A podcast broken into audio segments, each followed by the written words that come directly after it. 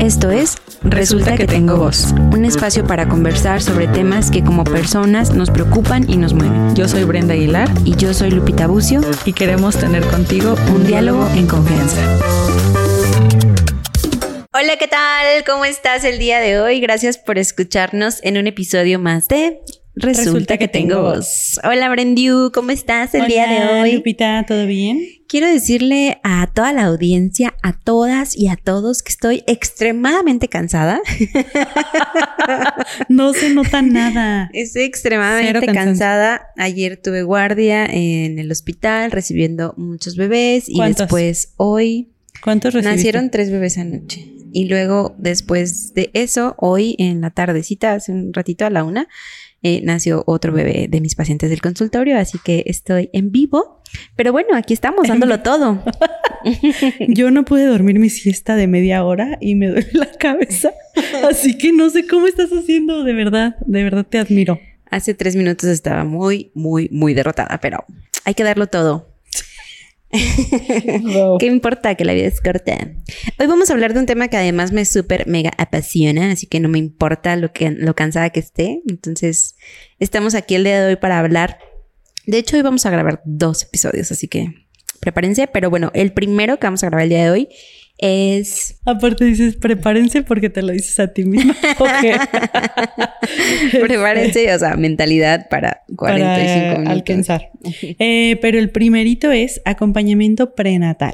Acompañamiento prenatal, cuando lo platicábamos con, contigo, justo en mi cabeza, la verdad es que siempre ha estado denominado esto como control prenatal, porque así lo aprendí en la, en la facultad y así lo aprendí en la, en la residencia. Y, a lo mejor algunos años también ya de ginecóloga lo, lo practiqué así, pero y ahorita vamos a ir como desdoblándolo, pero la verdad es que al paso del tiempo me he dado cuenta que la verdad es que no, no controlamos nada en el control prenatal. Entonces es como... Y en muchas cosas. Y en muchas cosas, pero en esto que tenía ese nombre, pues es más bien un acompañamiento, ¿no? O sea, porque al final es un proceso que vive la mujer, la pareja, la familia, eh, y en el que nosotros como personal de salud pues podemos justo hacer eso, ¿no? Acompañarlos.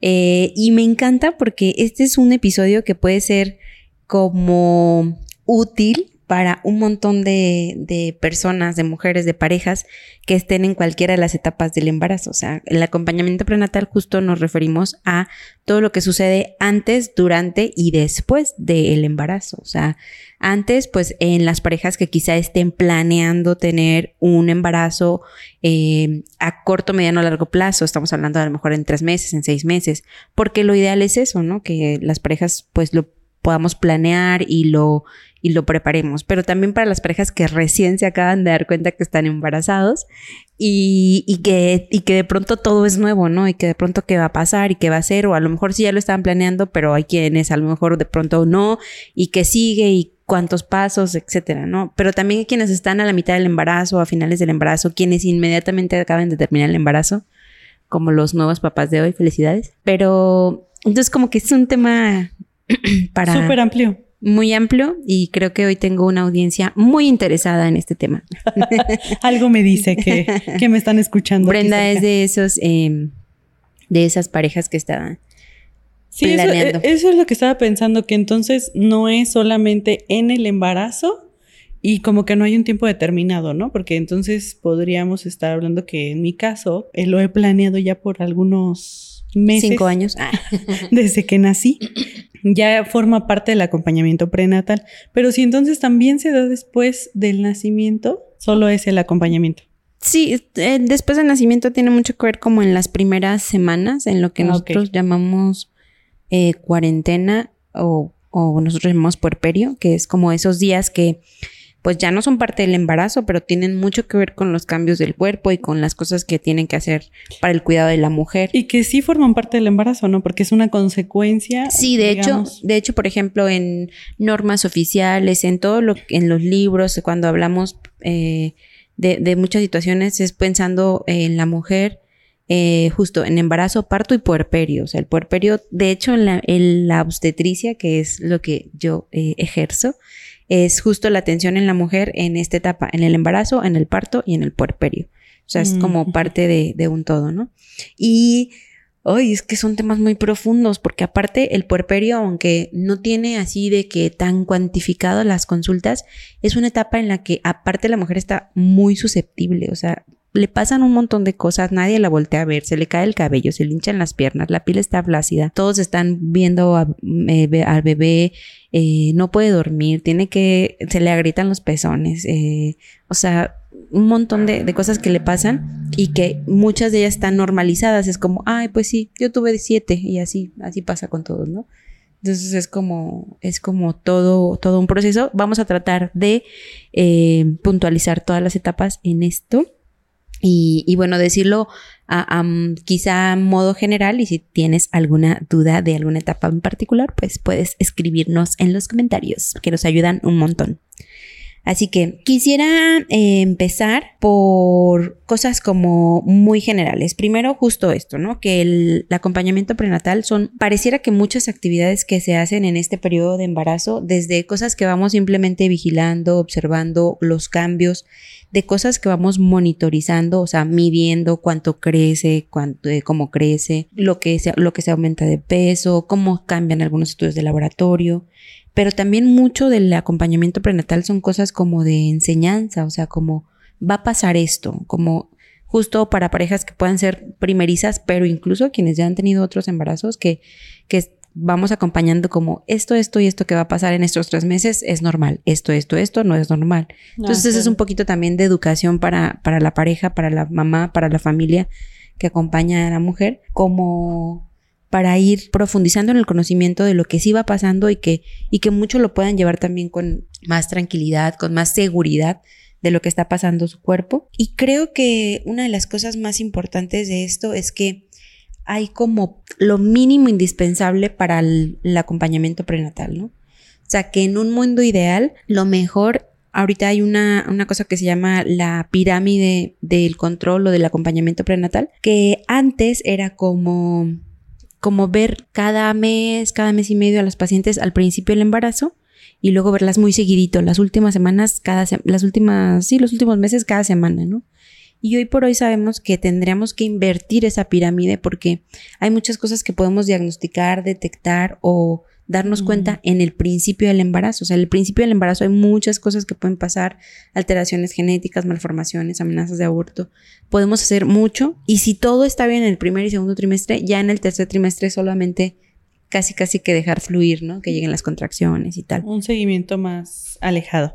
Y además me, me, imagino que también en el inicio del embarazo se da como muchísimos cambios emocionales, hormonales. Entonces, como que si el acompañamiento prenatal trata de dar seguridad y comunicar como a través de, todos estos datos, pues e, esos son los primeros meses es cuando más yo diría que se requiere. Sí, yo creo que siempre hay cambios hormonales, pero en los primeros meses, sobre todo que tu cuerpo está no embarazado, a estar embarazado y tener un, poder tener un montón de síntomas. Entonces. Son más notorios son, son, pueden ser más notorios exactamente, ¿no? Porque algunos pueden ser que durante el embarazo ya los tienes y simplemente van aumentando o cambiando o agregándose. Y, y antes de a lo mejor esto de las primeras semanas del embarazo, comentar que, como ya dije hace un momento, lo ideal eh, sería que todos los embarazos fueran como eh, planificados en el sentido de empezar a tomar hierro y ácido fólico o hacernos estudios antes del embarazo, ¿verdad? La realidad es que pensando en parejas sanas, en las que espontáneamente se logra un embarazo, pues también se deduce que hay salud, eso sí es realidad, ¿no? Porque en, mujeres o parejas que tengan algún problema de salud, probablemente no, se, no suceda el embarazo tan espontáneamente. Pero sí, eh, una vez que sospechamos del embarazo, pues tratar de hacer todas las medidas para justo procurar que estos primeros tres meses sucedan con la mayor seguridad posible. Y estamos hablando aquí de, primero, pues nada va a suplir una consulta médica, ¿no? O sea, una consulta médica que es personalizada, que... Especializada. es especializada. O a veces la realidad es que en, en nuestro medio, quienes tienen el privilegio de asistir al control prenatal siempre con un médico especialista, qué padre, o sea, porque aparte es como la consulta especialista y ya con el ultrasonido, ya ves el bebé, etcétera, ¿no? Pero la realidad en nuestro medio, la gran mayoría de, la, de las personas, o gran parte de la población, el control prenatal como eh, inicial es con por médico familiar o médico general, porque al principio pues es como Oye, tengo duda, ok, ¿qué podemos hacer? ¿En qué momento hacer la prueba? ¿En qué momento hacer el ultrasonido? ¿En qué momento hacer laboratorios? ¿no? Eso creo que todos los médicos lo pueden como iniciar. Y otra cosa que es súper importante, la historia clínica de cada paciente. Es decir, a ver, la entrevista, esa, esa inicial entrevista que tienes con todos los médicos de cuándo naciste, cuántos años tienes, a qué te dedicas, eh, fumas, tomas, usas alguna droga, usas algún medicamento, tienes alguna enfermedad, Em, antecedentes familiares antecedentes familiares también, enfermedades hereditarias, todo eso que tú ya tienes tu historia clínica, tanto personales de enfermedad como, como familiares de enfermedad, tu tipo de sangre. O sea, para nosotros los ginecólogos y ginecólogas es súper importante el tipo de sangre en una mujer embarazada, porque de eso va a depender eh, cómo vigilemos algunos aspectos en la sangre de mamá. O sea, si mamás con, con tipo de sangre RH negativo, tenemos un foquito rojo ahí prendido, entonces... ¿Solo por tener ese tipo de sangre? RH negativo, sí. Ah, bueno. Sobre todo si la pareja es RH positivo. Puede ser A, B o negativo y la pareja A, B o positivo. Hay que hacer más cosas en... Todos corremos a nuestras licencias a ver las, eh, nuestro tipo de sangre. este, entonces, todo eso es como muy importante y eso lo, lo sabemos en la historia clínica. O sea, en una primera entrevista en donde hacemos una posible detección de factores de riesgo. Factores de riesgo refiriéndonos a que no es lo mismo un embarazo a los 14 años que a los 25 que a los 42, ¿no? O sea, hay grupos de mayor riesgo. Incluso siendo de la misma persona. Incluso siendo de la misma persona. O sea, que una mujer se haya embarazado a los 14 y luego a los 25 y luego a los 42. Sí, claro. Todo cambia. Sí, claro. Entonces, y no porque hablar de embarazo de riesgo o de alto riesgo sea un embarazo que tenga que complicarse. La realidad es que no. Justo lo contrario. A ver, un embarazo de riesgo, entonces quizá la voy a ver más seguido en algún momento, quizá vamos a pedir más estudios justo para hacer detección oportuna de posibles complicaciones y que no llegue a complicarse. O si se está complicando, pues actuar en ese momento, ¿no? Yo de pronto no estoy tan de acuerdo con embarazo de riesgo porque podemos de pronto asustar a las mujeres, o sea, como es que tu embarazo es de riesgo, ¿no? Y entonces no es asustar. no, y te imaginas un montón de cosas, así como, como que eh, pánico tomarlo con mucha cautela. ¿no? Un embarazo de riesgo significa que hay ciertas cosas que tenemos que vigilar de más de cerca, pero no tiene por qué ser sinónimo de complicación. Entonces, en esa primera entrevista nos damos cuenta de qué factores de riesgo sí se tienen. Y repito, edad, ocupación, enfermedades, estado nutricional, uso de sustancias tóxicas, de medicamentos, eh, incluso hábitos, si tomamos suficiente cantidad de agua, si comemos lo suficiente fibra, porque lo que sí o sí es posible que le pase a muchas embarazadas es que van a empezar a ir a hacer pipí cada dos horas. Muchas veces desde el principio del embarazo, muchas veces a la mitad y otras veces ya solo al final. La gran mayoría de las veces desde el principio. Es posible que el intestino empiece a trabajar más lento y entonces pueda haber estreñimiento. Entonces, si la alimentación favorece o no, son cosas que detectamos en la primera visita. Y quienes ya están tomando ácido fólico, perfecto, ¿no? Continuarlo, a veces adicionar ahí por ahí otro, otra vitamina, omega 3 quienes no están usando ácido fólico, comenzar con ácido fólico, comenzar con omega 3.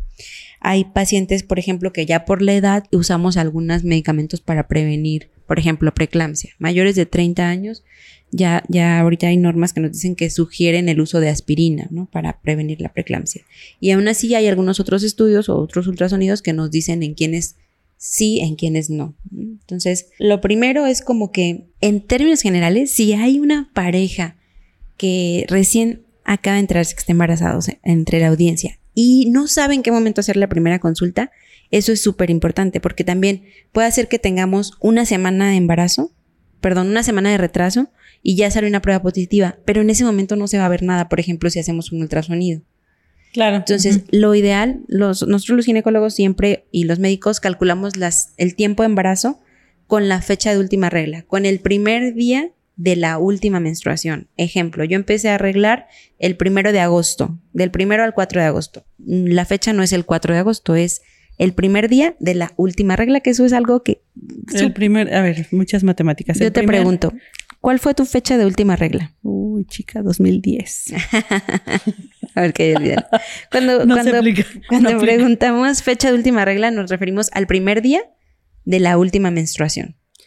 Al día que comenzó tu última menstruación. Ajá. Entonces, supongamos 10 de julio. 10 de julio. El 10 de julio comenzaste a arreglar, 10, 11, 12, por ejemplo. Y a partir del 10 de julio empezamos a contar las semanas de embarazo, porque el día que comienza la menstruación comienza un ciclo. Y a partir de ahí podemos calcular aproximadamente cuándo sucedió la ovulación. A ver, mm. si nos resulta, eh, porque es una reglita, es una fórmula, si nos resulta seis semanas, como tal no es que sean, el embrioncito tenga seis semanas, porque de la fecha de última regla, todavía dos semanas después sucedió la, la concepción. Pero eh, es algo que nos es útil para nosotros llevar las cuentas, ¿no? Por eso eh, es tan importante como tener siempre un chequeo de cuándo fue la última regla y todo esto. Sí, que llevemos un control de nuestros periodos, sobre todo en mujeres. Un registro de... Sí, ahorita hay un montón de aplicaciones, ¿no? Sí. O sea, eh, un montón, un montón de aplicaciones para registrar cuándo nos bajó, hasta el mismo calendario del teléfono. Pero sí, es importante saber cuándo fue la última menstruación, cuándo inició nuestra última menstruación. A partir de ahí lo calculamos. Y lo ideal es hacer el primer ultrasonido eh, ya como tal estudio de ultrasonido en, la semana 8, 9, porque la realidad es que un embarazo de cuatro semanas podemos ver a, veces una bolsita en el, en el, útero, a veces no ver nada. Entonces, para la primera consulta, lo ideal es hacerlo entre las 6 y 8 semanas, para ya poder ver, muchas veces ya podemos ver un embrioncito, ya podemos ver algunos otros detalles. O bien, antes, si hay algún dato de alarma, es decir, pues lo normal es que ya una vez que sabemos que estamos embarazados, pues ya no haya sangrado. Entonces, si hay sangrado, si hay dolor, si hay expulsión de coágulos, eso sería un dato como más un dato de alarma. Sí, como lo, lo, dijiste también en, una, en un episodio también sobre datos de alarma en el embarazo. Vayan a escucharlo. Sí, me, sí estudié. Entonces, eh, así como, como básico, si te, te, digo, si dijéramos lo mínimo, mínimo que hay que hacer durante el embarazo, serían mínimo, mínimo tres ultrasonidos, uno en cada trimestre. Eso en el escenario de que estos tres ultrasonidos estén bien. Uno por lo menos entre la semana 9 mm, y 13, que lo ideal, si, si, ya se hace un ultrasonido entre las 6 y 8 semanas, eh, lo ideal es repetir uno que se llama ultrasonido estructura, perdón, este tamizaje de primer trimestre, que se hace entre la semana 11 y la semana 13, como en el, digamos, en el tercer mes del embarazo. Porque ahí podemos hacer eh, un tamizaje que es un estudio especial que habitualmente hacen los médicos materno-fetales, en donde nos dicen qué posibilidades tiene mi bebé de tener, por ejemplo, síndrome de Down. ¿Qué posibilidades tiene mi bebé de tener síndrome de Edwards? ¿Qué posibilidades tiene mi bebé de tener alguna otra malformación importante en sus extremidades? Y es, es, un estudio que predice o que nos dice una posibilidad, no es 100%, pero nos dice, oye, sospechamos en este bebé tal enfermedad hay que hacer este siguiente paso, ¿no? Entonces es cuando ya vamos, digamos, separando quiénes son de riesgo y quiénes pueden cursar un embarazo normal. Quienes pueden cursar un embarazo normal, que, es lo, en donde nos vamos a enfocar, si es ultrasonido de primer trimestre entre la semana 11 y la semana 13.6 está normal, sin problema podríamos esperar hasta la semana 20-24. La realidad es que quien tiene la posibilidad pues hace una visita mensual. O sea, entre estos dos ultrasonidos existirán dos o tres ultrasonidos más, en donde vamos viendo quizá el sexo, en donde vamos viendo que va ganando peso, en donde vamos viendo pues que ya claramente se mueve después de ver un embrioncito de 3, 4 centímetros, el latido exactamente. El primer ultrasonido nos dice, hay embrión, hay, hay dos embriones, hay dos placentas, hay latido en el bebé, que eso es vitalidad, corionicidad, cuántas placentas, cuántos, cuántos embriones. En el primer trimestre lo ideal también es hacer estudios de sangre. De hecho, estos son estudios de sangre súper generales, pero que hacemos en todas las embarazadas. Son muy parecidos a los estudios que se hacen antes de casarse. Eh, ver que no hay anemia, cómo está trabajando el riñón, cómo está el examen de orina, que no hay enfermedades eh, de infección, infección, infecciones de transmisión sexual, como son eh, sífilis y el VIH. Porque si detectamos estas enfermedades en la mamá, pueden ser muy fatales en el, para el embrión, pero si les damos tratamiento pueden pues, ser muy nobles. ¿no? Oye, ahorita que dijiste eso, ¿será por eso que, que hacemos esos exámenes antes del matrimonio supuestamente? Sí, sí tiene un poco, un poco mucho que ver porque pues ya te vas a casar, y vas a tener hijos, pero también pues por... Este les, ajá. Por la misma enfermedad de transmisión sexual, ¿no? Entonces, yo te diré, lo mínimo indispensable que el primer trimestre se tenga al menos un estudio de ultrasonido. Lo más común es que vemos embarazos de 6, de 7 semanas y luego tenemos que hacer el otro de las 11 a las 13 semanas, ¿no? Eh, porque pues pasan dos meses, o sea, te das cuenta que estás embarazado, ocho semanas, se ve el embrioncito y claro que al mes pues ya lo quieres ver otra vez, ¿no? Oye, por ejemplo, en, estas pruebas que aparece, ¿tienes tantas semanas de embarazo? ¿Sí les creemos así tal cual? Como para poder decir, ok, cuando, si tenemos dos semanas, eh, a las seis semanas voy a ir a mi cita. Eh, sí, sí son bastante confiables y es una pro, o sea, sí, casi siempre es como entre dos y tres semanas, no es que te diga exactamente, pero te dice entre dos y tres semanas. Y ahorita te digo que la, la verdad es que el mundo digital es una maravilla porque aparte hay un montón de aplicaciones para la mamá, o sea, no solo nosotros que sabemos cómo calcularla, sino hay aplicaciones para la mamá que me dice, ok, cuando arreglé, entonces tú tienes ah, tantas semanas de embarazo. Entonces, con esas mismas aplicaciones te pueden decir exactamente este cuánto, cuánto tienes. Yo más bien pensaba en una que, que de repente veo ahí en redes sociales como de que dice, hoy tienes tantas semanas, entonces tu bebé le está pasando esto y está, creciendo de esta forma, ¿no? Y entonces, me parece que es más mm, tangible, por decirlo de alguna forma, como poder saber qué es lo que está pasando dentro de, de tu cuerpo, que es algo que no puedes ver. Son unas maravillas, la verdad, esas aplicaciones. Y sí son bastante confiables. A ver, hay muchas mujeres que, sobre todo que, quienes son irregulares en su periodo, pueden no coincidir.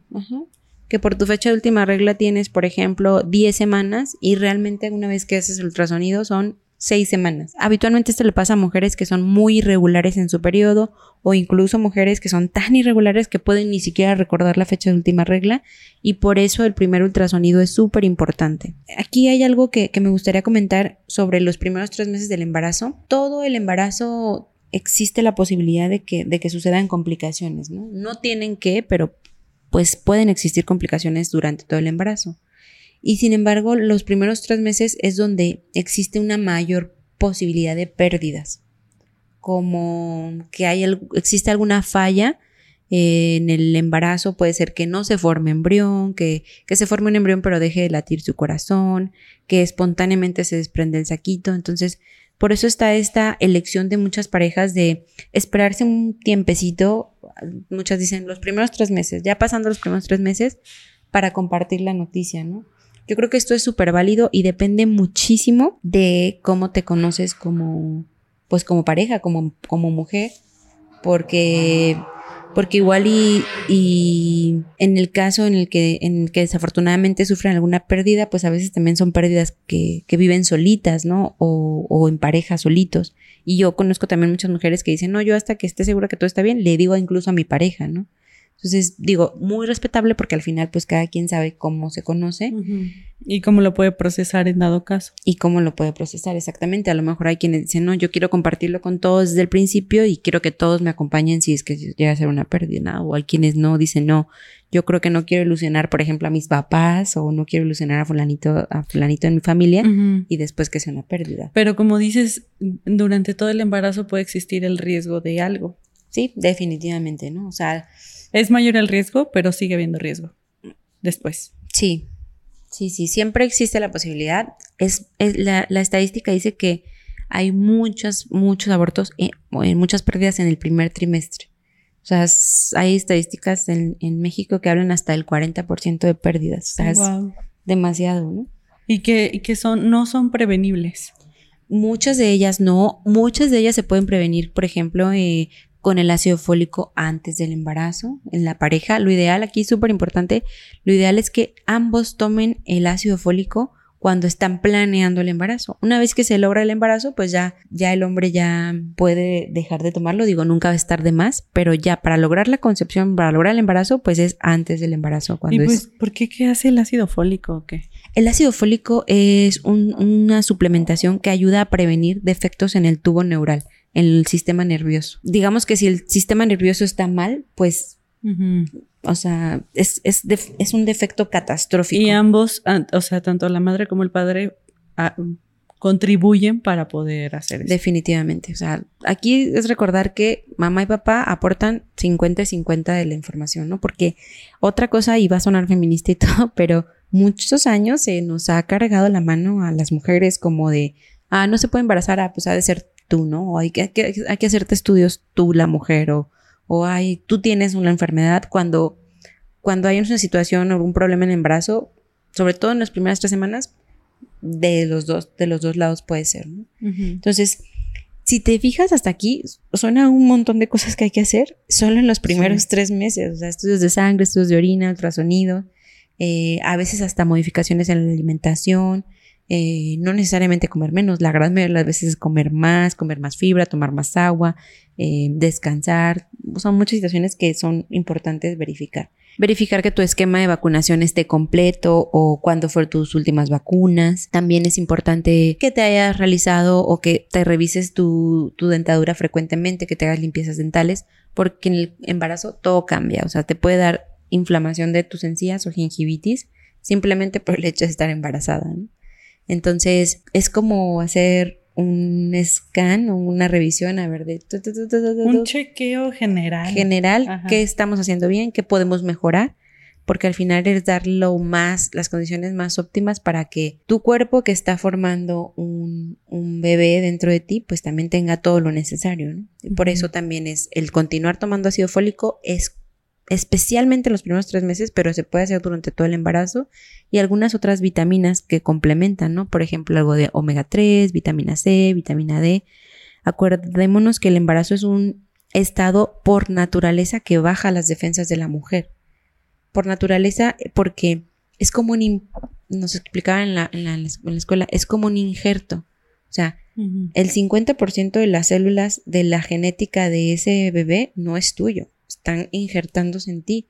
Entonces tu organismo tiene que bajar sus defensas para no atacar a ese embarazo. Por eso bajan las defensas, por eso en el embarazo tenemos que cuidarnos mucho más, quizá exageradamente a lo mejor de eh, lugares muy concurridos, utilizar cubrebocas, situaciones que puedan exponernos a una, eh, por ejemplo, una enfermedad, una diarrea, una gripa, una infección urinaria. Eso es como muy, muy importante. Después de, los primeros tres meses que se ha visto que todo va bien, o sea, que, que ya se vio que hay un embarazo que está adentro de la matriz, que tiene un embrión, que tiene latido, serían los siguientes estudios del segundo trimestre. En el segundo trimestre se pueden hacer, pues, cada trimestre tiene, tiene aproximadamente 14 semanas y eh, quien tiene el privilegio y la posibilidad de hacerse un ultrasonido por mes, bueno, vamos viendo detallitos, pero si no, por lo menos el siguiente debe ser entre la semana 20 y 24, que es un ultrasonido estructural, el que te decía, y ahí también hacemos un tamizaje en sangre para ver si hay diabetes en el embarazo.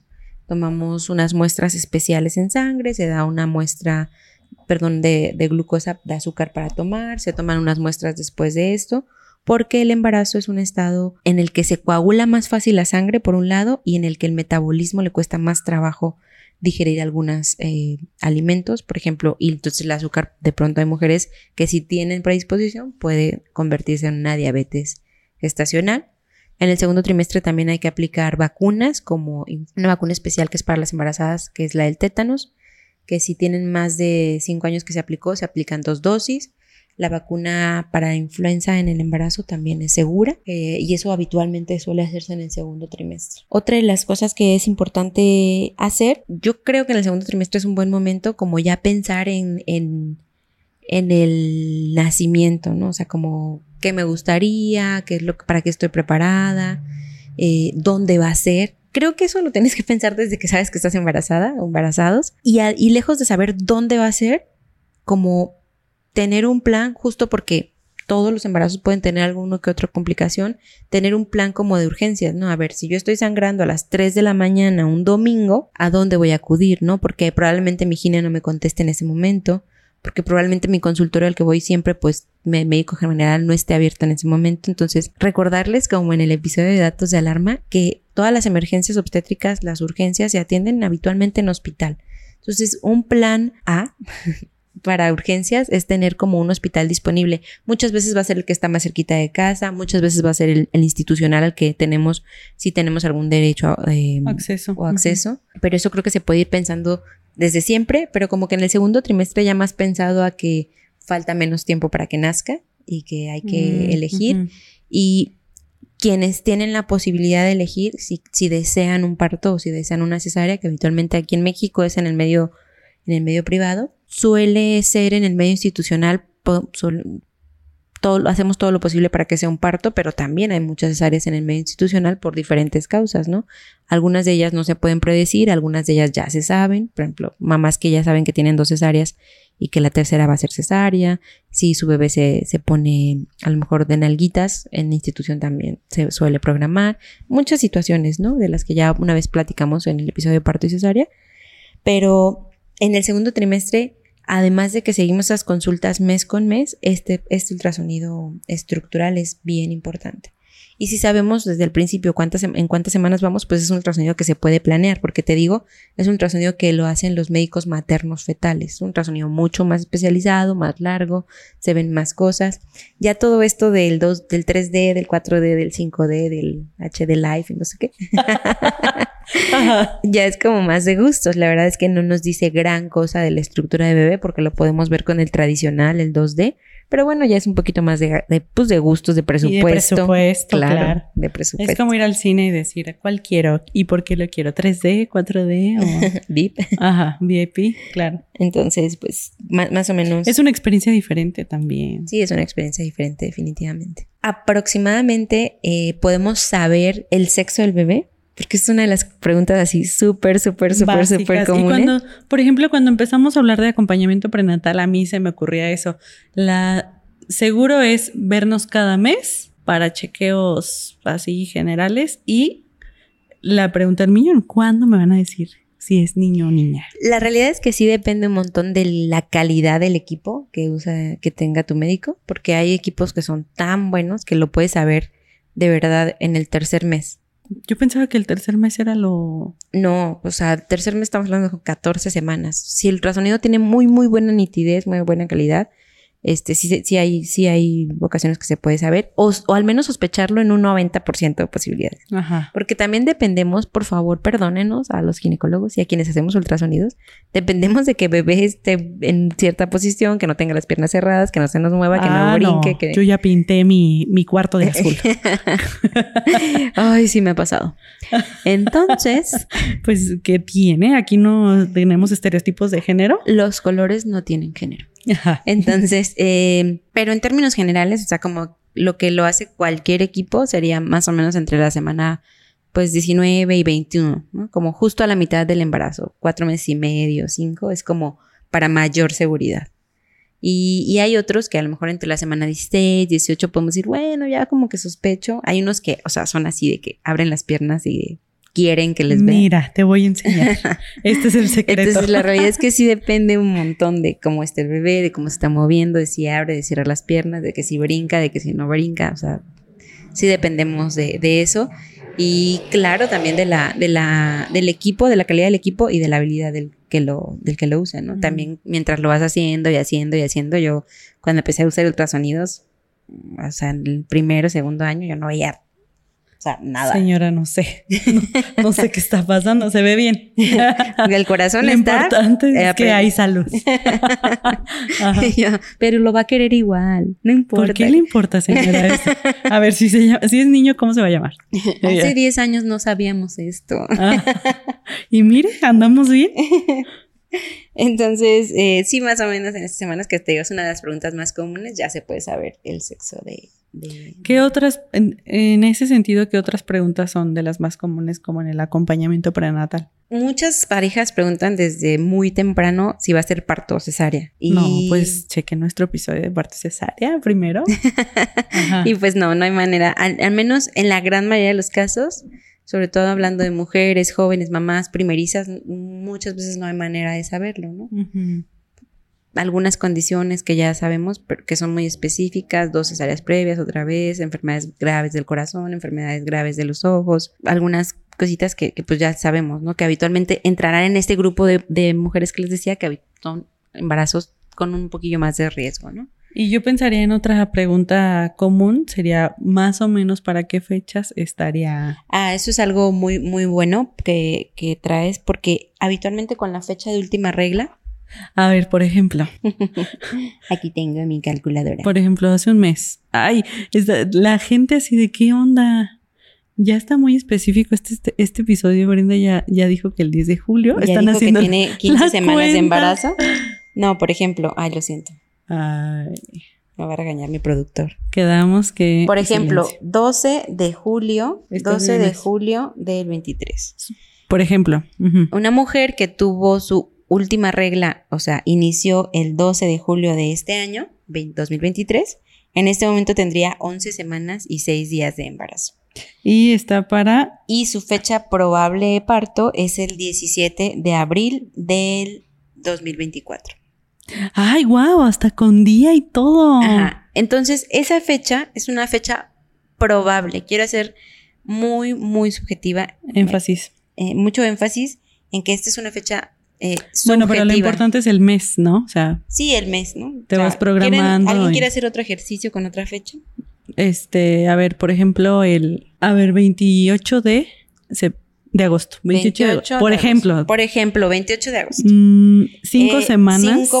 5 semanas y un, día, Y la fecha probable es para el 3 de, junio. Del, del, junio. Junio. 24. Ajá. O sea, en vacaciones. Otro ejemplo. Bien a gusto. Eh, 19 de marzo del 23. La fecha probable es el 24 de diciembre. Oh, amo esta porque es la de Jesús. Todos así como yo. Cara de Wendy. Ok. okay. o, sea que ya se, o sea que tú ya sabías que iba a salir. ¿Qué onda, Lupita? Bueno, a ver, esta aplicación, ¿cómo se llama? O B C. Es una calculadora obstétrica que es habitualmente es como más para médicos, pero hay un montón que pueden ser para uso de pacientes que te dan detallitos de lo que va pasando en el embarazo.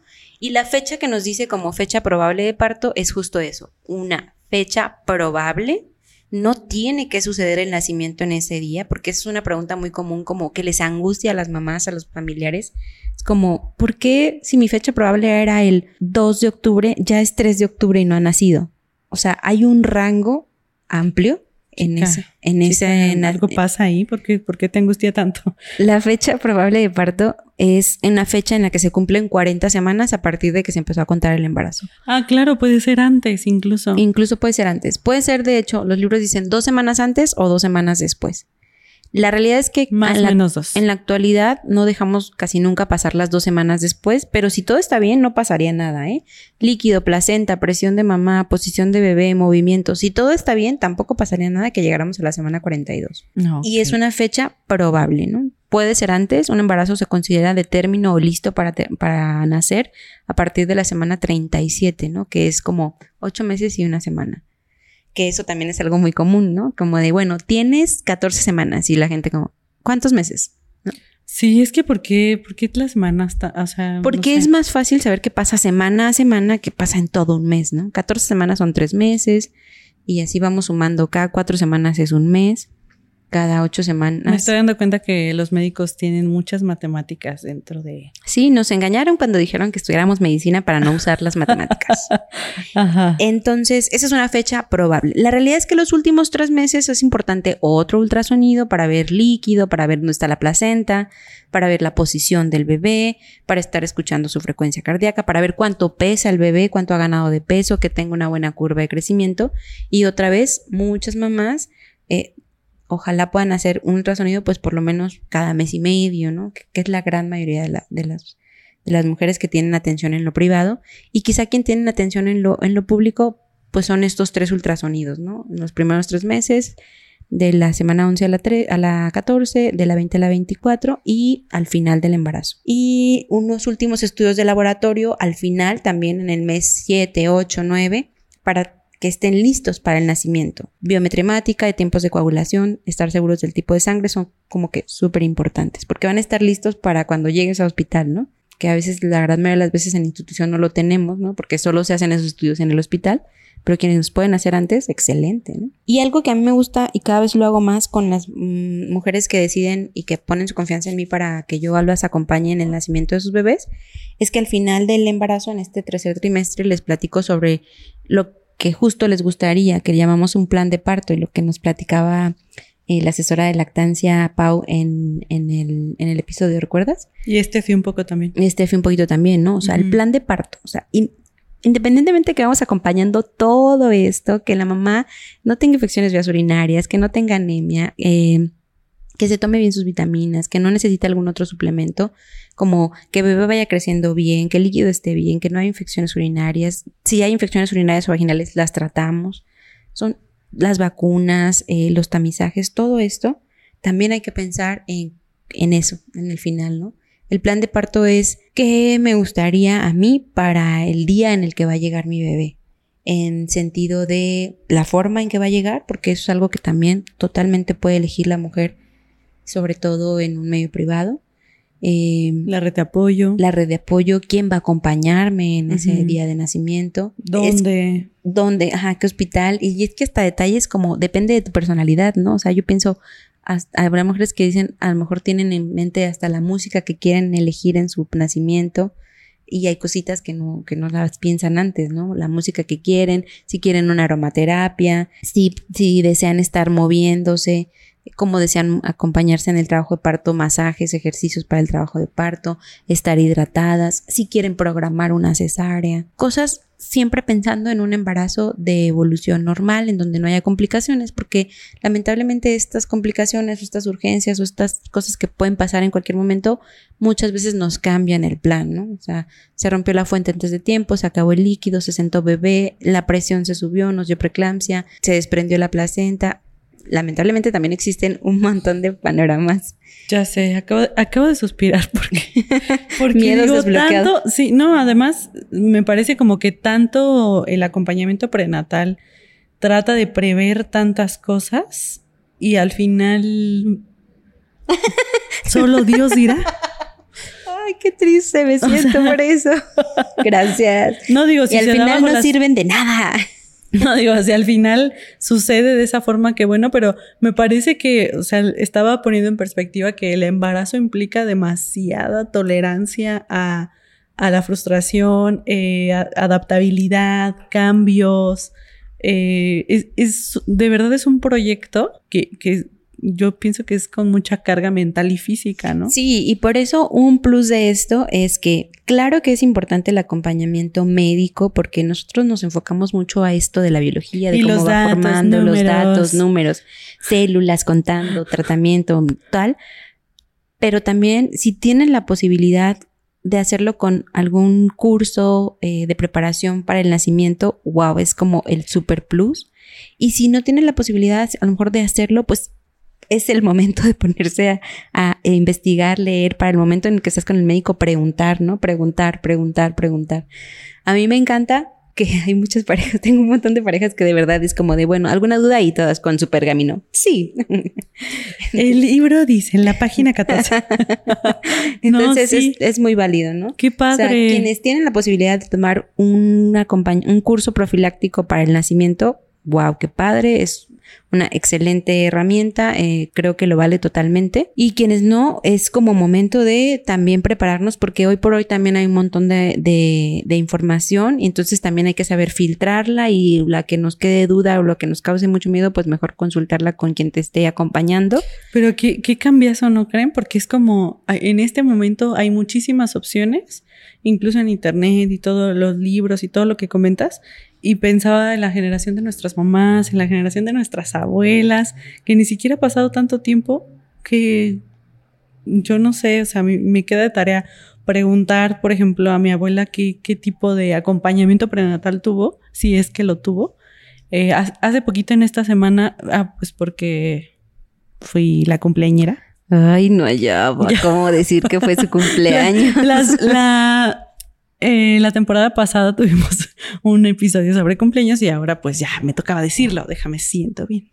Entonces, eh, mi mamá me, compartía esto, justamente que ella acudió a un montón de cursos en el IMSS y todo esto, eh, como todas las instituciones donde ella podía ir, para tener el conocimiento sobre esto. Y entonces cuando ya pasó, ya comenzó el parto, ella estaba muy pendiente de las contracciones, ¿no? Por ejemplo. Entonces, para hace unos poquitos 31 años, eh, esto pues seguía siendo algo súper nuevo. Y ahora hemos pasado al otro contraste de tenemos demasiada información, y hay que saber de dónde filtrarlas, sí, claro. Y aún así, donde hay tanta información, sí creo que pasa en más de la mitad de los embarazos que mucho tiempo se evoluciona mucho, muchos meses del embarazo sin ningún acompañamiento. Que parecería increíble, ¿no? Pero sí, creo que, creo que pasa. O, lo que es peor, un acompañamiento médico sin educación para lo que se avecina. ¿Sí? Sino estas consultas que dicen, ok, ya te diste laboratorios, palomita, ya te vacunaste palomita, ya te diste palomita, nos vemos en un mes, bye. ¿No dirías que eso es como parte de la violencia obstétrica también? Lo sé, sí, lo sé, lo sé, perdón, lo he dicho muchas veces, perdón. no, pero qué, qué impresión. Digo, al final sí es un poco como el meme este de, de eh, a mí me traumaron de chiquito y estoy todo bien. O sea, es un poco como eso de, ok, pues puede ser que que puedas prever muchas cosas o que puedas intentar muchas cosas, pero también puede ser que las cosas funcionen así. En el mejor de los casos, si puedes tener un acompañamiento prenatal, pues qué mejor. Fenomenal, tener un plan de parto y no olvidar que pues esto no se termina en el nacimiento del bebé, ¿no? Sino que la cuarentena es un proceso también muy importante. Son seis semanas del puerperio en el que tu cuerpo, que cambió durante nueve meses, empieza a tomar muchas funciones previas al embarazo. Y digo empieza porque, por supuesto, en seis semanas no, no es que ya, oh, seis semanas, ya, soy la misma persona de antes. De hecho, probablemente tu cuerpo nunca vuelva a ser igual, ¿no? O sea, va a ser un, una nueva normalidad de tu cuerpo porque vas a seguir a un proceso eh, eh, igual con sus retos, por ejemplo, la lactancia, que ya lo, lo platicaremos. Eh, entonces, es, es bien padre. El comienzo de una aventura. sí, es el comienzo de una aventura. La verdad es que está, está padrísimo en quienes están viviendo este proceso, en quienes van a la mitad, en quienes ya están por terminar, pero quienes están planeándolo. Ojalá que este pueda ser un episodio que se comparta justo para eso, ¿no? Para eh, aprender, educarnos, sacarnos más dudas, o sea, de aquí poder tener más dudas y poder seguir preparándonos, ¿no? Para este, para este momento. Sí, muy bonito. Muchas gracias. Con gusto. es un placer. Es un placer colaborarles. Y gracias también a ustedes por escucharnos en un episodio más de Resulta, que, tengo, voz. Eso ya lo dijimos. Ah, perdón. Es que se acuerdan que estoy cansada. Eh, nos escuchamos el siguiente lunes. Adiós. ¿No? Adiós. ¿Qué ibas a decir? Que ya casi se acaba la temporada. No, faltan dos. Faltan muchos. Eh, Adiós. Nos, escucha, nos escuchamos el siguiente lunes. Adiós. Adiós. Gracias por escucharnos. Si te gustó este episodio, ayúdanos a compartirlo y síguenos en nuestras redes sociales. Hasta pronto.